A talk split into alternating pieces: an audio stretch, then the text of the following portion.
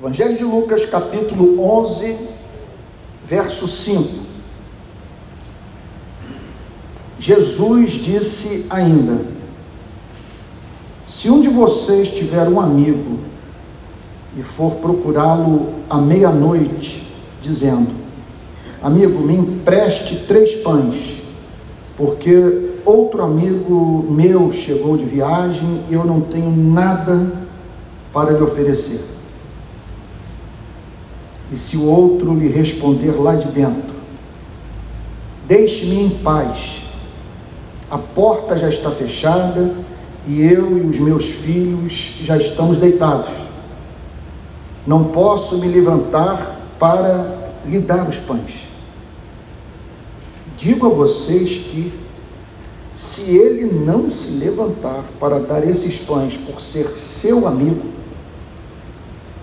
ele o fará por causa do incômodo e lhe dará tudo de que tiver necessidade. Vamos orar? Pai Santo, dependemos do teu espírito. Não é que essa dependência seja uma dependência para poder falar bem, para poder falar com exatidão e clareza. Senhor, Homens não regenerados podem pregar com exatidão, com clareza e falar muito bem. Mas nós sabemos que tua igreja tem sido edificada há dois mil anos meio da demonstração de espírito e de poder. Nós rogamos, portanto, a eficácia do Espírito, de modo que o texto que vamos estudar nessa manhã transforme as nossas vidas. E o que pedimos? Que espécie de transformação almejamos? Que nos tornemos homens e mulheres de oração. E que no contato com a mensagem de Cristo, aprendamos a orar com confiança.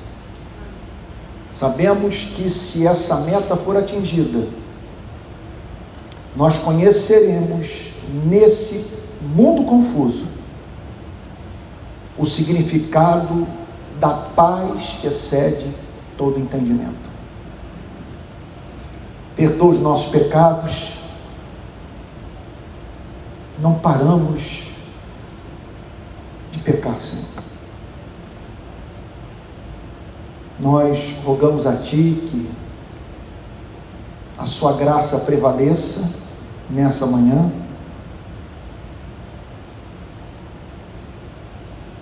Ocultando dos teus olhos as nossas transgressões e fazendo com que,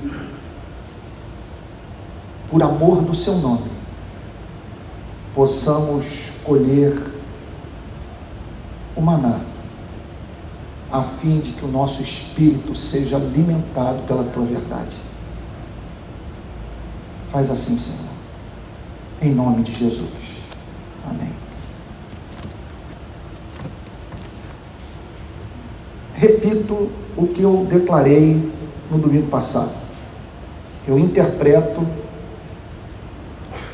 uma passagem como essa bem como a totalidade da pregação do nosso Senhor e Salvador Jesus Cristo, como o cumprimento de uma incumbência.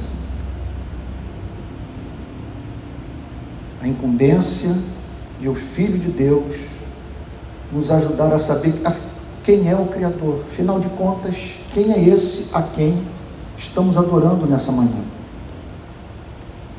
E nós precisávamos disso. Temos realizado proezas em não poucos campos do conhecimento. Recentemente, a NASA fez com que chegasse uma espaçonave Marte. Alguns anos atrás, dividimos o átomo.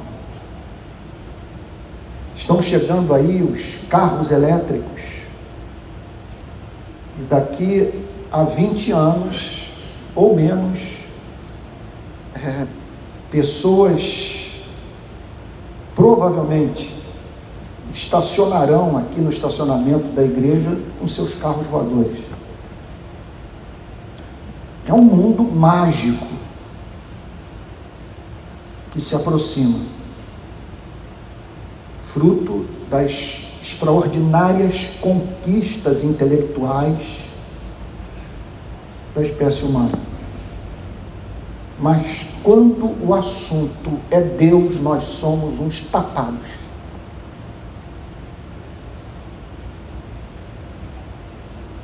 Significa, portanto, que precisávamos de uma revelação, a fim de saber quem é esse que nos formou, em cujas mãos nos encontramos. E que se constitui nada mais, nada menos no propósito da nossa existência. Quem é esse?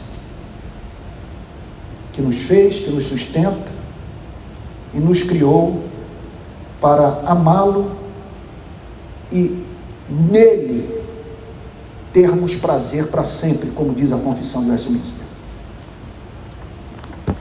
Semana passada, nós tratamos do tema do caráter do Pai. Hoje é meu objetivo tratar do tema da oração. Porque entre as promessas que Jesus Cristo nos fez, em nome do Pai, não há nada mais extraordinário do que a promessa que, se verbalizarmos os nossos pedidos ao Criador, Ele nos ouvirá. Porque Ele ama nos ouvir. E se alguma coisa que de uma forma toda especial faz feliz, é perceber que eu e você percebemos que Ele ouviu a nossa oração. É algo que, humanamente falando, explode o seu coração de alegria. Ele saber que a nossa súplica foi ouvida e que ele o fez por amor. Por isso que esses momentos de adoração que no domingo, os cultos da nossa igreja são tão especiais para aquele que nos fez. Porque ele tem prazer em nos ver reunidos e de uma forma livre, espontânea, racional, atribuirmos a Ele as inumeráveis bênçãos que recebemos. E essa passagem está entre as mais encantadoras, comoventes, consoladoras da Bíblia. Porque mais uma vez Jesus, com um amor firme, declara a seguinte coisa para os seus discípulos: é um insulto ao Pai vocês duvidarem da eficácia da oração. E conceberem a ideia que é possível vocês dirigirem sua súplica a Ele e Ele os ignorar. É como se ele dissesse alguma coisa que o Pai quer que vocês tenham certeza absoluta. Na chamada vida debaixo do sol, enquanto vocês peregrinam antes de cruzar o Jordão e tomarem posse da terra da promessa, se há uma certeza que Ele quer incutir nas suas mentes e seus corações, é que Ele é Deus que tem como música ouvir a voz do seu povo. Vamos à parábola.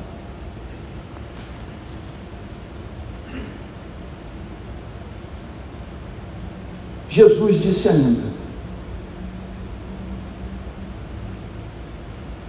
Como nós dependemos de ouvir a voz de Jesus. Esse deveria ser o principal empreendimento da nossa alma ouvir a voz de Jesus. E o que ele disse?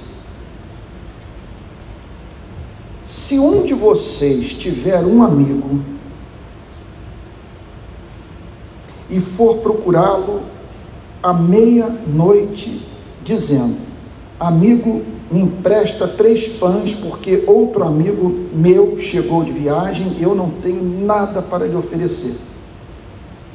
Então, observe que o Senhor Jesus, para falar sobre oração, se faz valer de uma experiência do cotidiano de qualquer cidadão da Palestina do primeiro século. Primeiro, ele fala do mundo de amizades, de pessoas que se amam, que têm a vida regida por uma aliança de amor entre elas. Ele fala de um mundo de amigos. Se um de vocês tiver um amigo e for procurá-lo à meia-noite, então ele fala da experiência de alguém que no meio da noite é importunado por um companheiro a quem ama. Só que meia-noite na Palestina do primeiro século não representava para a vida dos hebreus o que a meia-noite representa para nós brasileiros em pleno século 21. Tem gente aqui que vai dormir meia-noite. Naquele tempo, ao sol se pôr, as pessoas já tratavam de ir para a cama. Porque era uma comunidade agrícola, que dependia do campo e do trabalho que deveria ser iniciado com celeridade no descontar do dia.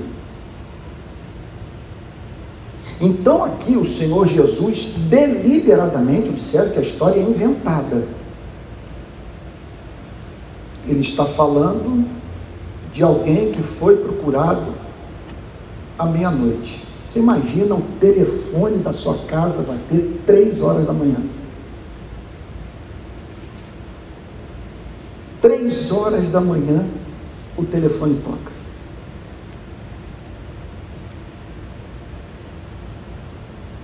E é o que o Senhor Jesus está falando aqui.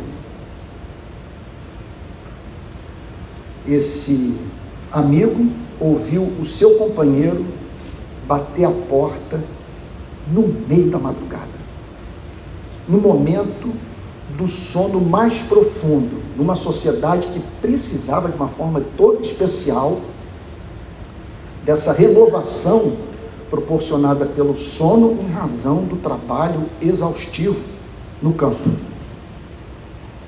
Dizendo: Amigo, me empresta três pães.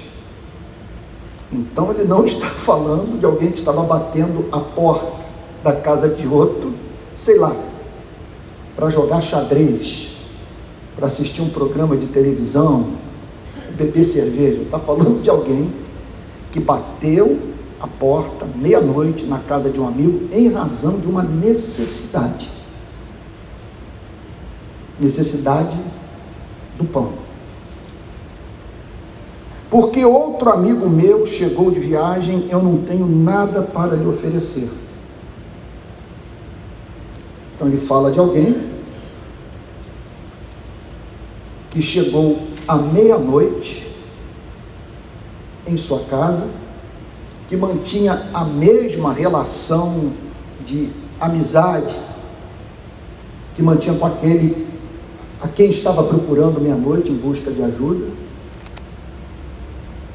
e que se aproximou de sua casa, entrou na sua casa, faminto,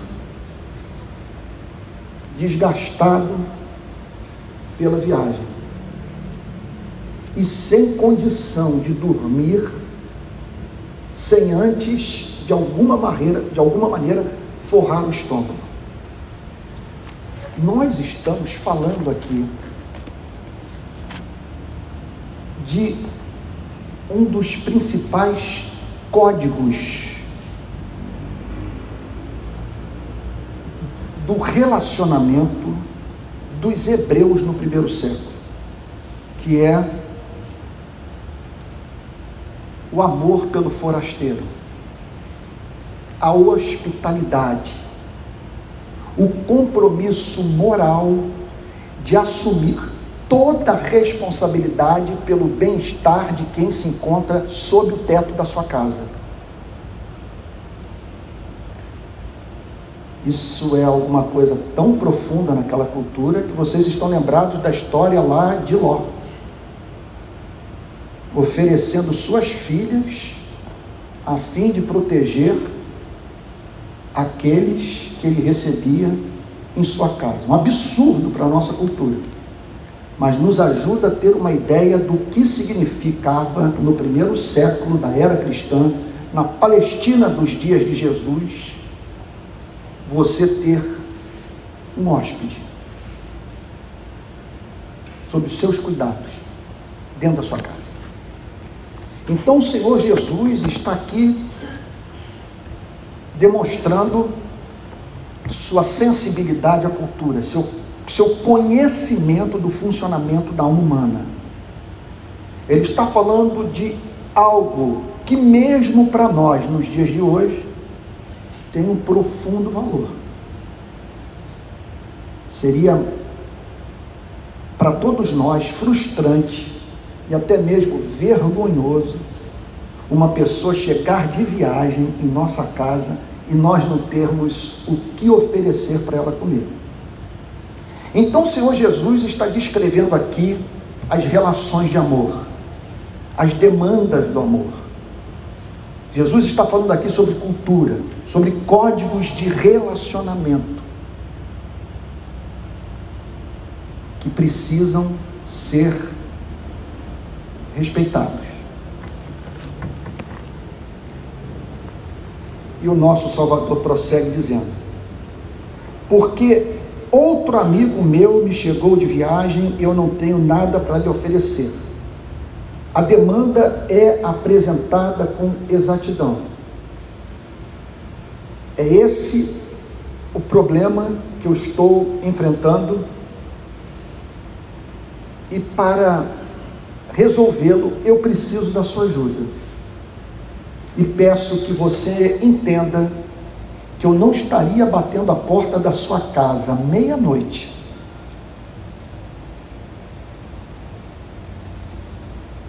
Se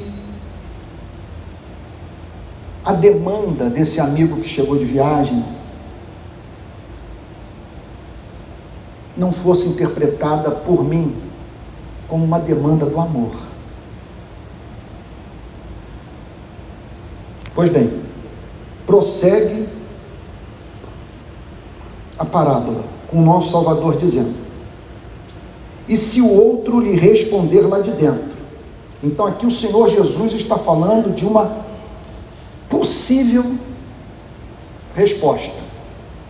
Porém, inimaginável Repito, na Palestina do primeiro século.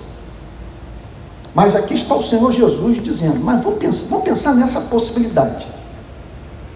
Do que está dentro de casa, dormindo com seus filhos, declarar a seguinte coisa: Deixe-me em paz, meia-noite, daqui a pouco o sol haverá de nascer.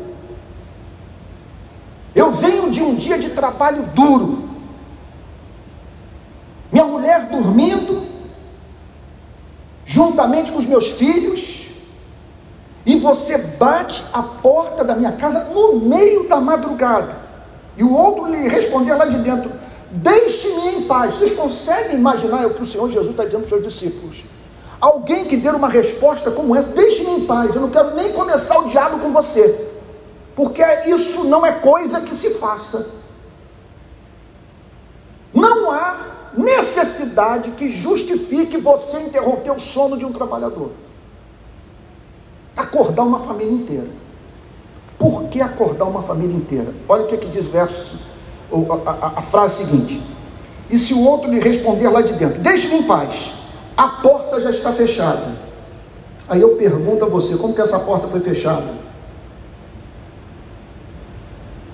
Com essas chaves que nós usamos aí nas nossas casas? Qualquer conhecedor da história da Palestina, repito, do primeiro século, sabe que essas portas eram trancadas com umas traves de madeira e ferro, que passavam por dentro de argolas. Ou seja, era impossível abrir a porta sem acordar a família inteira. Não havia como. E aqui o Senhor Jesus prossegue a porta já está fechada e os meus filhos, e eu, e os meus filhos já estamos deitados. Portanto, deixe-me em paz, porque estamos dormindo e o só ato de abrir essa porta causará um transtorno para toda a nossa família.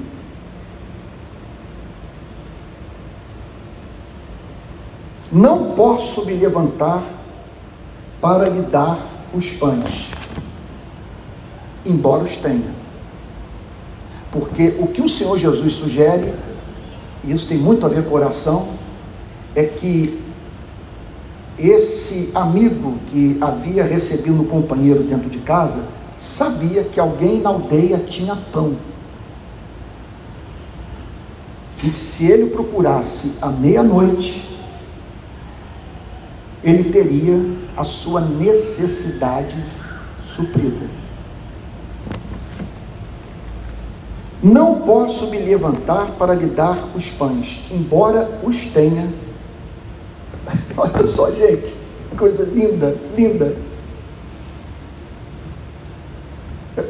olha, vou me adiantar a resposta final, a elucidação da parábola.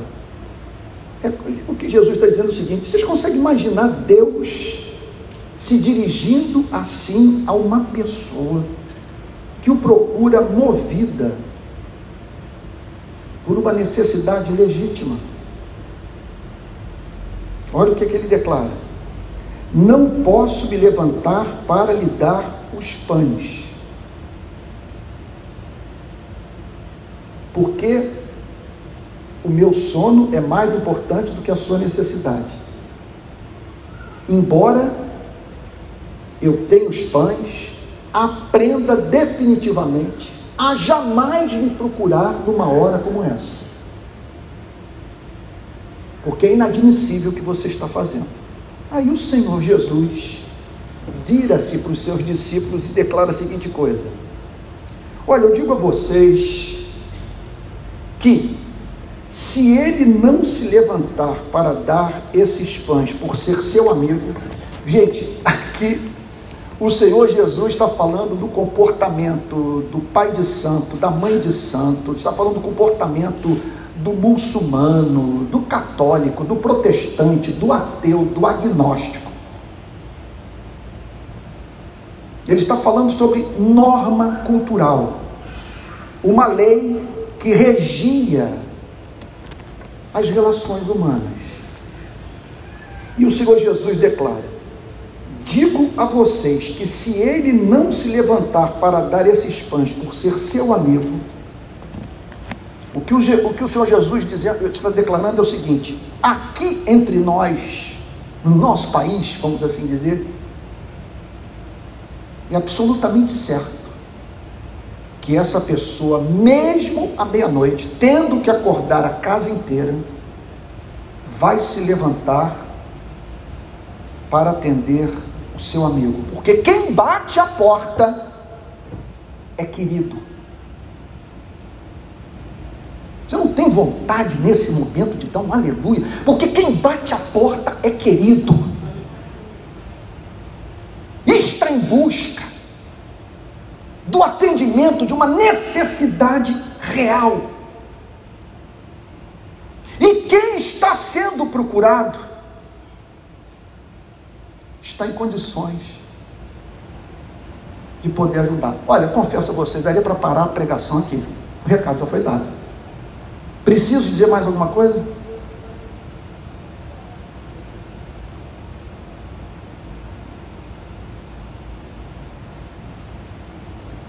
Ele está dizendo o seguinte: vocês que são loucos, vivem a fazer guerra uns com os outros.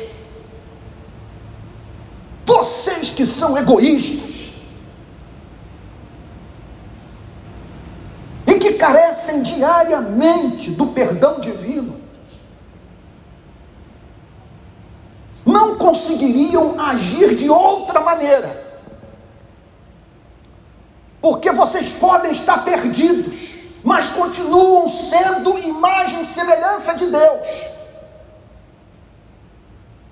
E a imagem e semelhança de Deus os impede de caírem por completo num processo de desumanização, a ponto de vocês tratarem com indiferença as reais necessidades daqueles que lhes são caros ou lhes são caros. Digo a vocês, se ele não se levantar para dar esses pães por ser seu amigo, Jesus está dizendo o seguinte: essa pessoa vai ter sua necessidade atendida. Primeiro, em razão do amor. Segundo, ele o fará por causa do incômodo, por causa do interesse próprio. Ele o fará para resolver logo a questão. O estrago já foi feito. E lhe dará tudo de que tiver necessidade. Lhe dará tudo de que tiver necessidade, primeiro por causa do amor, por causa dos laços de amizade, e segundo, vou usar aqui o português da rua, por causa da queimação de filme, porque vai correr pela aldeia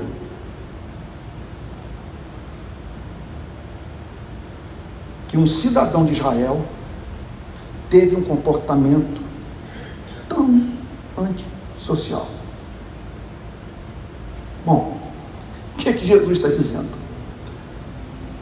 O que o Senhor Jesus está dizendo é que o Criador dos céus e da terra é esse amigo. Esse amigo que nunca se sente incomodado por nós, que pode ser procurado manhã, tarde e noite, que conhece as nossas necessidades, que tem em suas mãos tudo, tudo, tudo aquilo de que necessitamos para viver com dignidade, para cumprir o seu plano na nossa vida. Que não considera um incômodo ouvir a oração do seu povo. E que tem uma grande preocupação com a sua imagem. Porque esse Deus é Deus que tem zelo pelo seu nome. E ele não quer que ninguém, em sua relação com ele, se sinta decepcionado. Então, o que o Senhor Jesus está dizendo é o seguinte: tirem da cabeça de vocês a ideia de que vocês, que é possível vocês permanecerem do lado de fora da casa, batendo a porta com Deus recusando-se abrir as portas dos seus depósitos a fim de que vocês tenham acesso às suas riquezas. Jesus está, o que Jesus está dizendo é o seguinte: que não passe pela sua cabeça a ideia de que é possível esse amigo hipotético ser a referência do caráter de Deus. De um Deus que, enquanto ouve você bater a porta para apresentar a vida de um filho,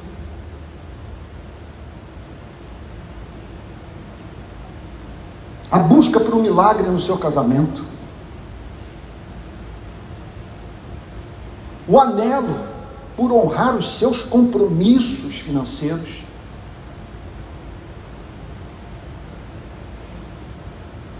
por não querer ver o nome de Deus blasfemado na sua cidade por sua causa.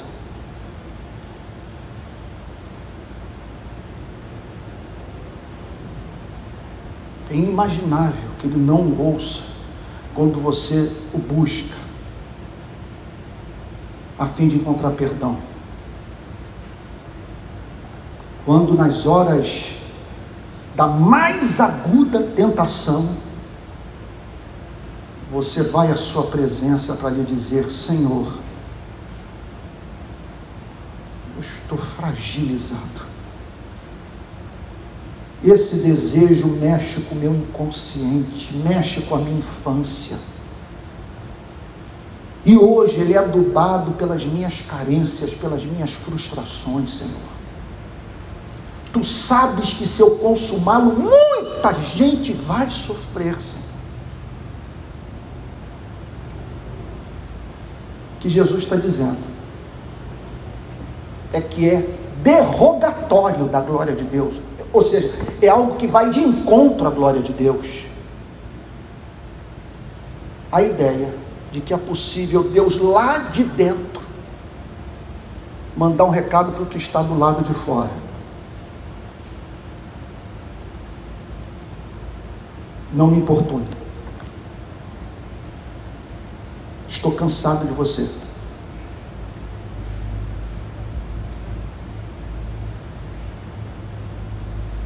Isso não é hora de você me procurar. O que Jesus está dizendo é o seguinte: que esse Deus é o Deus do paganismo, não é o Pai que Jesus Cristo revelou. Então, o que eu tenho a dizer para você nessa manhã? É um desperdício não orar. E é um boicote que praticamos contra a nossa própria felicidade em deixar de orar. E que o maior privilégio da alma regenerada é poder bater a essa porta e saber que do lado de dentro, alguém que é mais do que um amigo, é o nosso Pai que na eternidade nos separou para essa redenção. E que pensemos, portanto, nesses tesouros nessa ampla provisão para todas as nossas necessidades. E em especial, a necessidade de ser abençoado para abençoar outros, de passar adiante a bênção recebida. E você, Jesus está dizendo o seguinte: olha, é inimaginável ele não lhe dar o que você precisa, em especial quando ele sabe que tudo que você receber será compartilhado. Pois você tem se oferecido a Deus a fim de ser instrumento da sua provisão para a vida daqueles que estão batendo a porta da sua casa.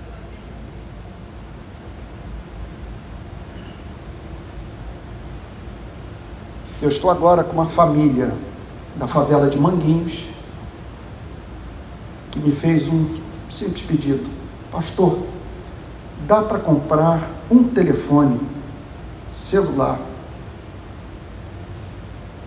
para que ele seja utilizado pelos nossos dois filhos, a fim de que acompanhem as aulas online da escola pública que eles frequentam.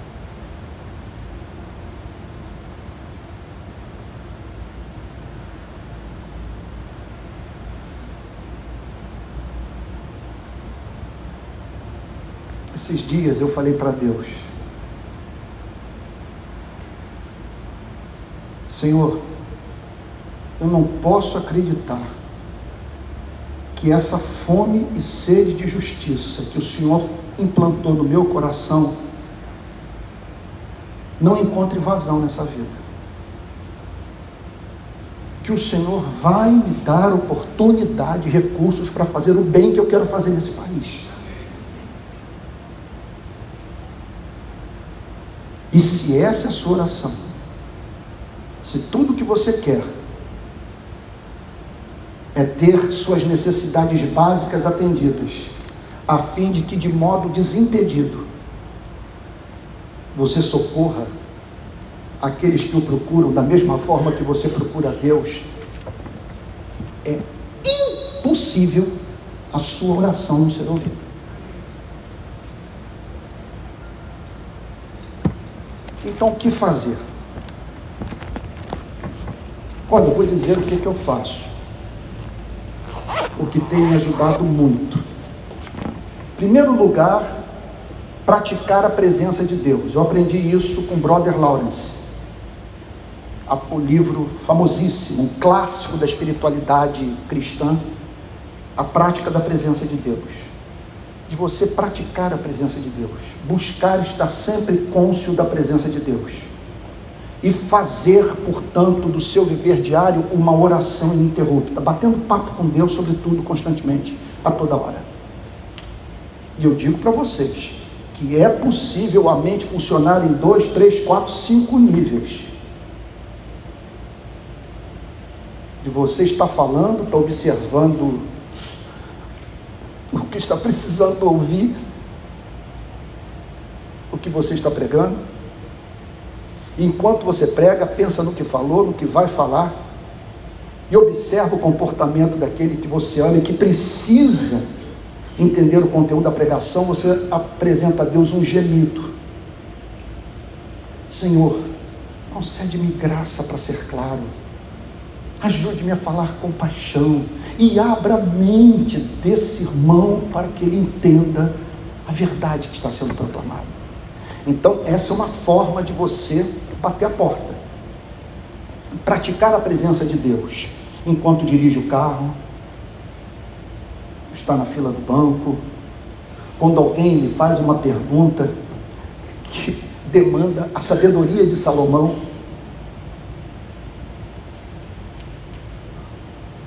outra forma de você usar desse privilégio. Isso é um privilégio. Nós estamos aqui diante de um cheque em branco monumental.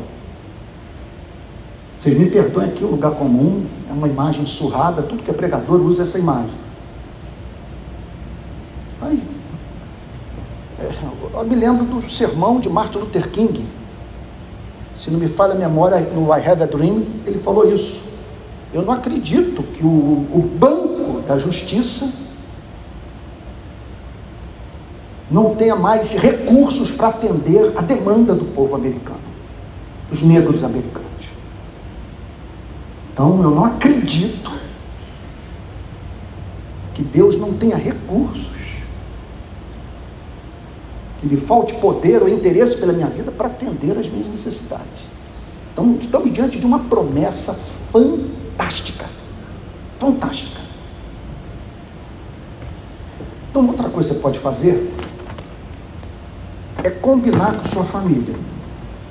Chegar para a mulher, para os filhos, para o marido e dizer o seguinte: eu preciso ter comunhão com o meu Salvador.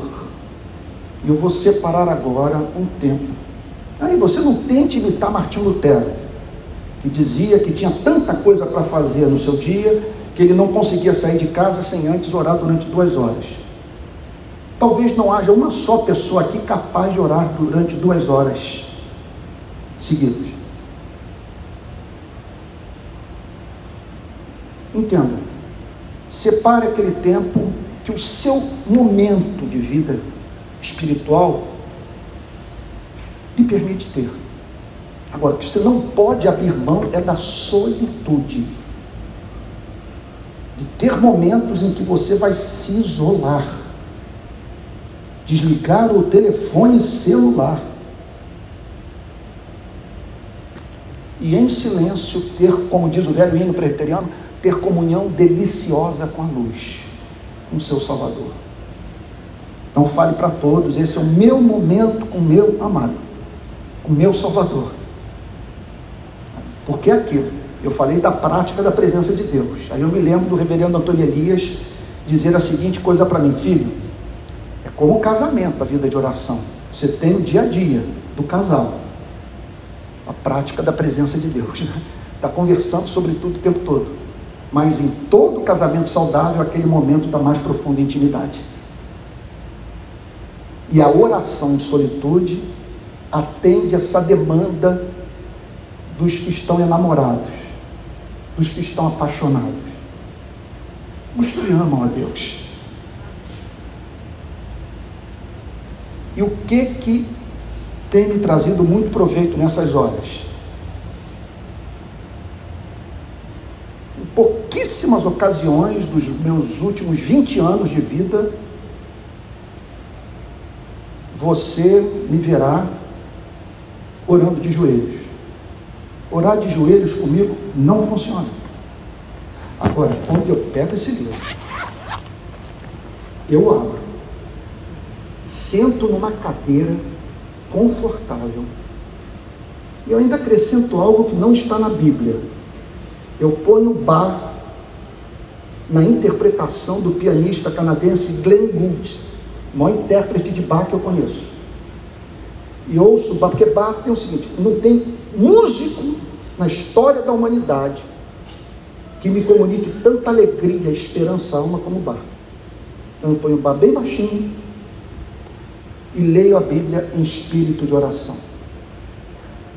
O que, que significa isso?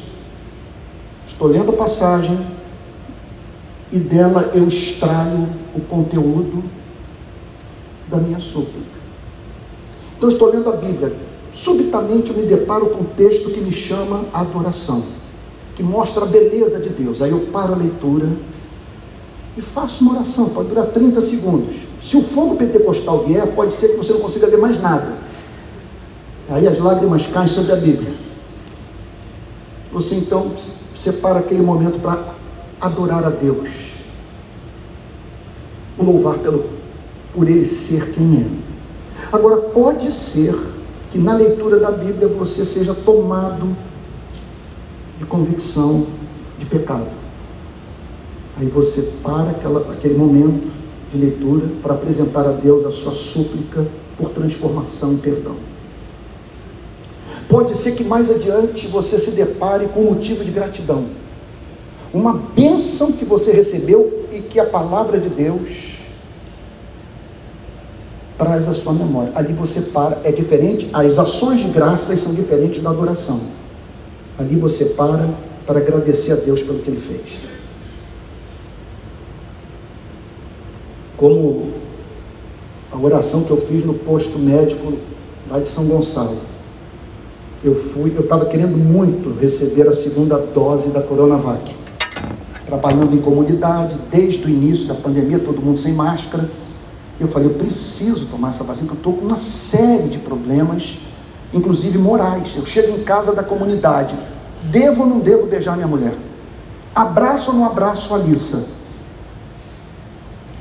Estou ou não estou contaminado? Aí fui para o posto.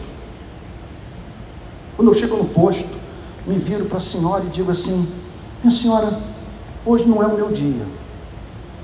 O meu dia faz uns cinco dias. Só que o governo federal não enviou dose de Coronavac para São Gonçalo. Então, eu não pude ser vacinado no dia que era para eu ter recebido a vacina. Eu sei, essa aqui, olha, não é a minha idade hoje. Mas eu queria saber da senhora o seguinte: eu posso entrar na fila? Há esperança de eu receber essa vacina, porque o horário estava estirado. Era um sábado, e ao meio-dia, ou 11 horas da manhã, não me lembro, fechava o posto de saúde. Ela, falou, ela virou-se para mim e disse o seguinte: Olha, moço, o senhor entra aí, mas eu acho pouco provável. Porque, olha só, essa turma toda que está aí está aguardando a sobra da vacina. Eu falei: Bom, vou entrar, estou precisando, quero ficar livre desse fantasma moral de toda hora achando que eu estou em pecado por conversar com pessoas em razão do fato de eu, de eu me expor ao contágio no trabalho que eu faço nas comunidades do Rio de Janeiro. Estou na fila, eu era o penúltimo. Atrás de mim, um senhor que virou-se para mim e disse a seguinte coisa: Eu tenho um sério problema no coração, já passei por uma cirurgia, eu preciso dessa dose. Porque se eu contrair esse vírus, eu morro. E nisso, eu me distraí, ele passou à minha frente. Eu, imagine, eu, eu, percebi o que, que havia acontecido, aí eu passei a ser o último na fila. Aí eu pensei, Senhor, eu sei que o Senhor está trabalhando meu coração. Eu estou passando por uma prova. Eu quero a vacina, só que esse senhor que furou a fila precisa mais da vacina do que eu. Ele tem mais idade do que eu tenho e tem uma comorbidade. Seja feita a sua vontade. Guerra eu não vou fazer por conta disso. Isso não é coisa de crente. Quando ele chega na porta do ambulatório. Eu ouço lá de dentro: Olha, essa aqui é a última vacina. Era dele. Aí eu falei: Pai Santo, eu não preciso da Coronavac para não contrair esse vírus. Ela é uma exigência da minha razão. Mas a minha razão diz que com ou sem vacina, o Senhor é poderoso para guardar minha saúde e eu não vou deixar de fazer a sua obra por conta dessa vacina. Só estou aqui porque minha razão pede para eu não pular do pináculo do templo. Eu não vou pular. Essa é tentação minha, não é tentação do ateu. O que aconteceu é que o pessoal lá de dentro percebeu o que tinha acontecido. A enfermeira saiu catando todas as ampolas e botando seringa e tirando de cada ampola o restinho da sobra de vacina que havia sobrado. Ela não sei quantas ampolas. De repente ela vira-se para mim e diz o seguinte: está aqui, moço, consegui. Consegui sua dose. E eu, como bom presbiteriano, falando em mistério, Calvino rodando no túmulo, e eu agradecendo a Deus, sabe? Aí quando fui ver, estava eu falando mandarim, fluentemente. Sabe? Então é isso. Você pode estar lendo a Bíblia e de repente você se lembra desse cuidado da providência divina. Que Deus se preocupou em colocar na sua vida uma enfermeira que saiu pegando restinho de restinho de ampola a fim de completar uma dose. Louvado seja o nome do Senhor. Então, você pode também, no momento da leitura da Bíblia, perceber um motivo de gratidão. Ou então, um motivo de súplica, de intercessão essa é uma outra forma de você bater a porta. Então eu falei sobre a prática da presença de Deus, eu falei sobre entrar no quarto e ler a Bíblia em espírito de oração, deixando a Bíblia propor o conteúdo da oração. Sim, a parte mais deliciosa da vida cristã. Agora, outra, outra exercício espiritual que eu recomendo, isso vai depender também muito do bairro onde você mora. Eu moro no mato, eu moro na fronteira de Niterói com São Gonçalo. E onde eu moro tem uma reserva florestal. É muito mato. muito mato. Esses dias apareceram duas cobras lá em casa. A Adriane matou a, a cobra, não mostrou o pau, não me acordou. Mas impressionante isso, né? Vamos lá, acordou lá, despachou a cobra e tal. Esses dias o jardineiro lá foi picado na casa do nosso lado por uma cobra. Ficou uns 15 dias no hospital. Outro dia, outro lá, outro jardineiro saiu com a perna toda preta, assim, questão de minutos depois de ter sido picado por uma dessas cobras lá. Então, é, é, eu me lembro quando eu fui na Amazônia, hein, Tico? Eles falaram sobre o inferno verde. Você está andando pelo, por aqueles rios maravilhosos, aí olha para a mata, você diz que coisa maravilhosa, espetacular. Entra lá, você vê lá dentro a quantidade de problemas que você vai ter que enfrentar. Ah, de mosquito, de, de, de animais ferozes, e, de, de, serpentes e tal, de animais que, se mantiverem contato contigo, vão abreviar a sua vida, vão fazer com que você vá ao encontro do Deus de Abraão, de Isaac e de Jacó. Então, é, mas o que, que eu faço? Me embrenhar naqueles matos. Tem umas estradas de barro vazias, vazias, ninguém na rua. E ali eu faço aquelas caminhadas de oração.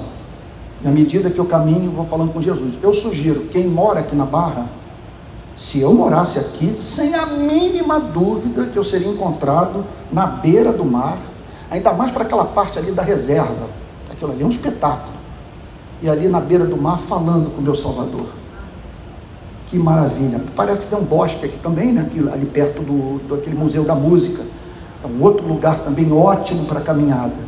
Bom, são algumas formas de nós estarmos em comunhão com Jesus e nos fazermos valer e, e, e, e, e nos apropriarmos dessa promessa, que isso aqui é uma promessa.